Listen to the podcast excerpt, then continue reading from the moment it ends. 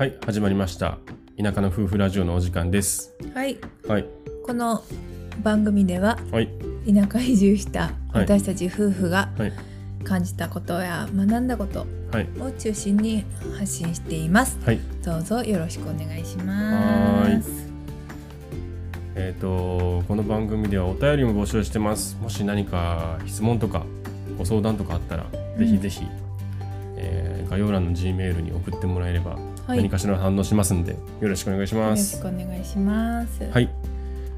ということと、あと、えっ、と、宣伝としては、えっ、と、うんまあ、引き続きですけども、うん、えっ、と、前も言ったよね、あの10人十色という関西のテレビ番組に出ることになったので、えっと、まだちょっといつ放送なのか確定じゃないんですけど決まったらまたお伝えします。うんはーい、はい。よかったら。見てください。関西の方、関西じゃない方もネットで見れるんでね。うん、はい。そうだね。見ていただけると嬉しいです、ということで今日の本題ですけど、今日は、えっと点と点がねつながる瞬間。 connecting the dots、 connecting the dotうん、についてお話をしたいと思います。ツ。はい。はい。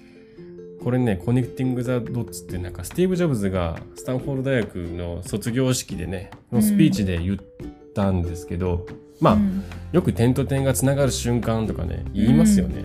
うん、そうだね。うんなんか、去年から今年にかけて、まあ、移住してきた僕らも、結構この点と点がつながるうん、瞬間を感じる連続だったなと思ったんで、うんうんうん今日はそれをテーマにしてみました。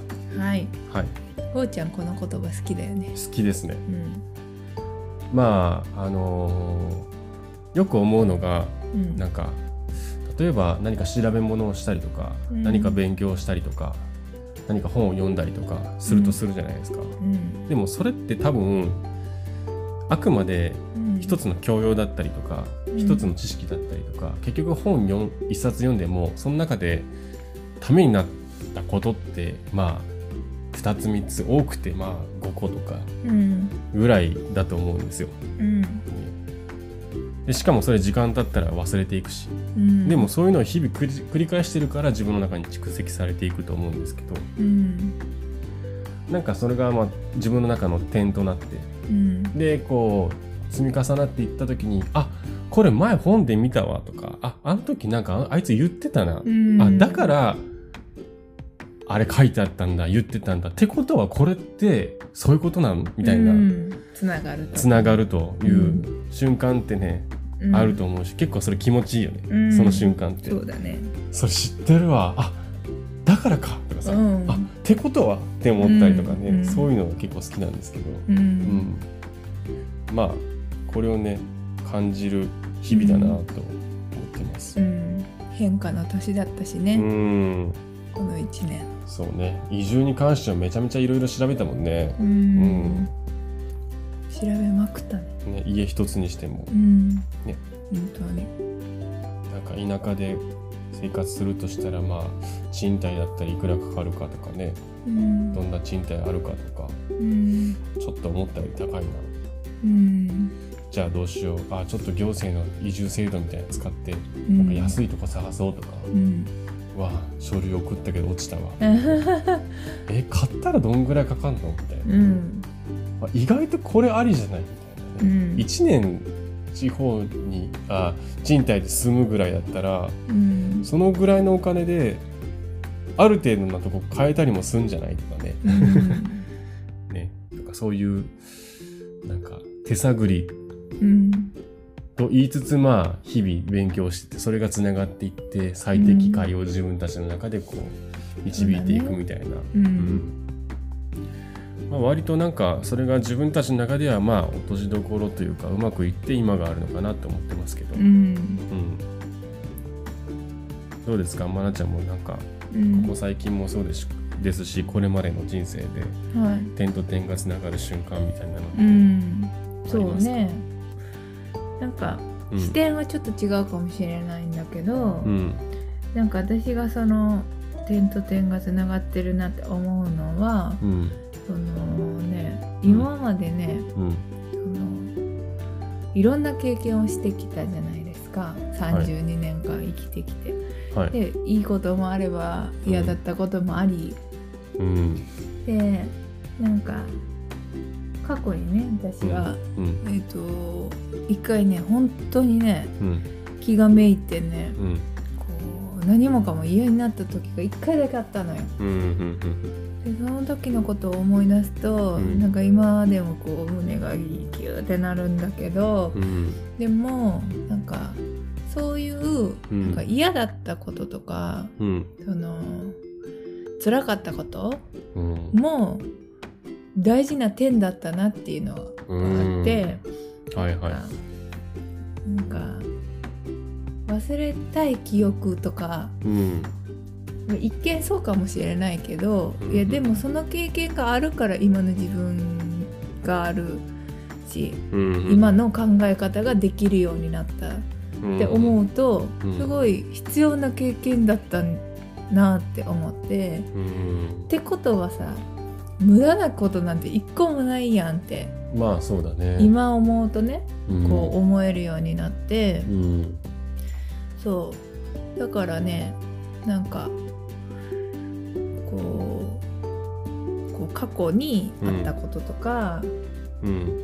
よく言うやんね。いいやんそれかって経験やんみたいなこう、うんうんそれがあって今のゴーちゃんがいるんでしょとかさ。うんうん。なんかそういう感覚が持てるようになったのは、うん。やっぱそういういろんな経験を踏んでうんかなと思うからさ、そうだね。うん。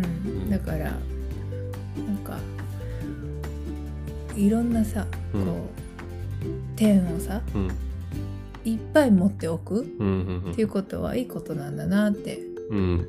思うね。確かに確かに。うん。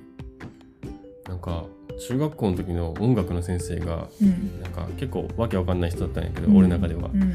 まあただ一個だけなんかそれは確かにそうやなって思ってたことが思ったことを言ったことがあってうん。お前らは別になんか何が正しいとかうん。正しくないとか、うんそういう感覚で別にこういなくてよくてもうとにかく周囲のこう学校の先生もそうだし大人を見ろって言ってたよね。でそれは別にそいつの生き方がかっこいいとかこうなりたいとか思ったりしてもいいし逆でもいいと。そのこうはなりたくないでもいいし。反面教師そ反面教師。まさに反面教師。うん。えでももうとにかくでもいっぱい見ろ。とそういう大人を、それが結局なんかみんなの人生の糧になるみたいなことを言ってて。なんか別にだから俺は別に反面教師だと思ってるって言ってた。自分自身のことを、ああはいはいはい。うん、って言っててあうん。でもそれはめちゃくちゃいいことに今言ってるなっていうのをなんか中学生ながらに思ったよ。ねはいはいはい、なんかでもまさに本当にそうだなと思う。なんかいいこと悪いこと、まあ楽しかった経験辛かった経験いっぱいあるけどうん。まあそれは乗り越えなきゃもうしゃあないし、うん。うん。まあ本当にそれを点としてね、うん。なんかなんか自分のそれからの人生の本当にこう糧にしていくしかやっぱりないのかなっていうふうに思うしうん。そう思う方が健全だよね。そうだね。ねこう考え方うん次第よね、うん。本当に。う、んうんなんかうん。そう思えるようになったうんのも大きいし、うんうんなんかその話をしててさ、まあ、思うんだけど、うん。なんか結構割と最近それがねバランスよくできてでき始めてるなって思うの。おう。まあ言ったらこう何のために勉強してるのか何のためにうん。これをやるのか分かんないところもあるっちゃあるけど、うん。まあ、とにかくめちゃくちゃこう先のことを見た時にこういうことも、まあ学んどかないといけないよねとか、うん。なんかこういう資格も取っといた方がいいのかなとか例えば。うん。とか、この人の話はちょっと聞いておいた方がいいなとか。うん。なんか思うことがあるよね会社員時代はそういうことあんま思ったことなかったよね、うんもう日々の業務やっぱ大変だし仕事が大変だし、うんでまあ実際仕事をしとけばお金まとまったお金入ってくるし。うん。でなんとなく終身雇用で最後までいけるんだろうし。うん。年金ももらえるんだろうし。うん。まあ生きてはいけるよねみたいな。うん。思った時になんかそれ以上なんか今の自分の先に見えあるであろう道を見つつなんか他の道をなんか探すみたいなのってあんましてなかったよね。うん。で今って割と先が分かんないから。うん。ね。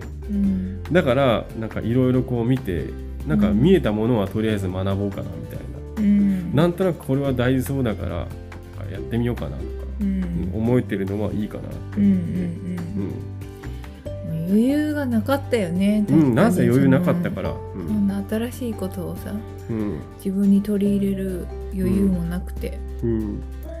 でも今はもちろん心の余裕もあるしうん。なんか本当にさうん。心がさうん。こう本当元気やからさ、うん。ああこれやってみたいあれやってみたいとかさ、うん。あこれ面白いとかさうんすごいすごい物事をポジティブに捉えられるというか,、ううん。んなんか同性とかなんかうん。こうなんかそういうネガティブにうん。考えないようになったなんか自然とね。うんうん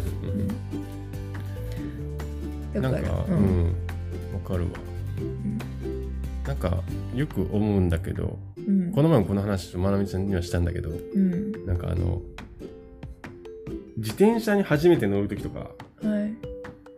まあ、僕は覚えてる範囲で言うとその初めてこうバイクに乗った時のことを、まあ、思い出すんだけど。うん、15の夜。15の夜。まあ実質は18歳か19歳ぐらいだけど。うん。そんな若くない、うん。あのえっ、とやっぱうまく乗れないんよね。うん。最初乗ろうと思っても。うん。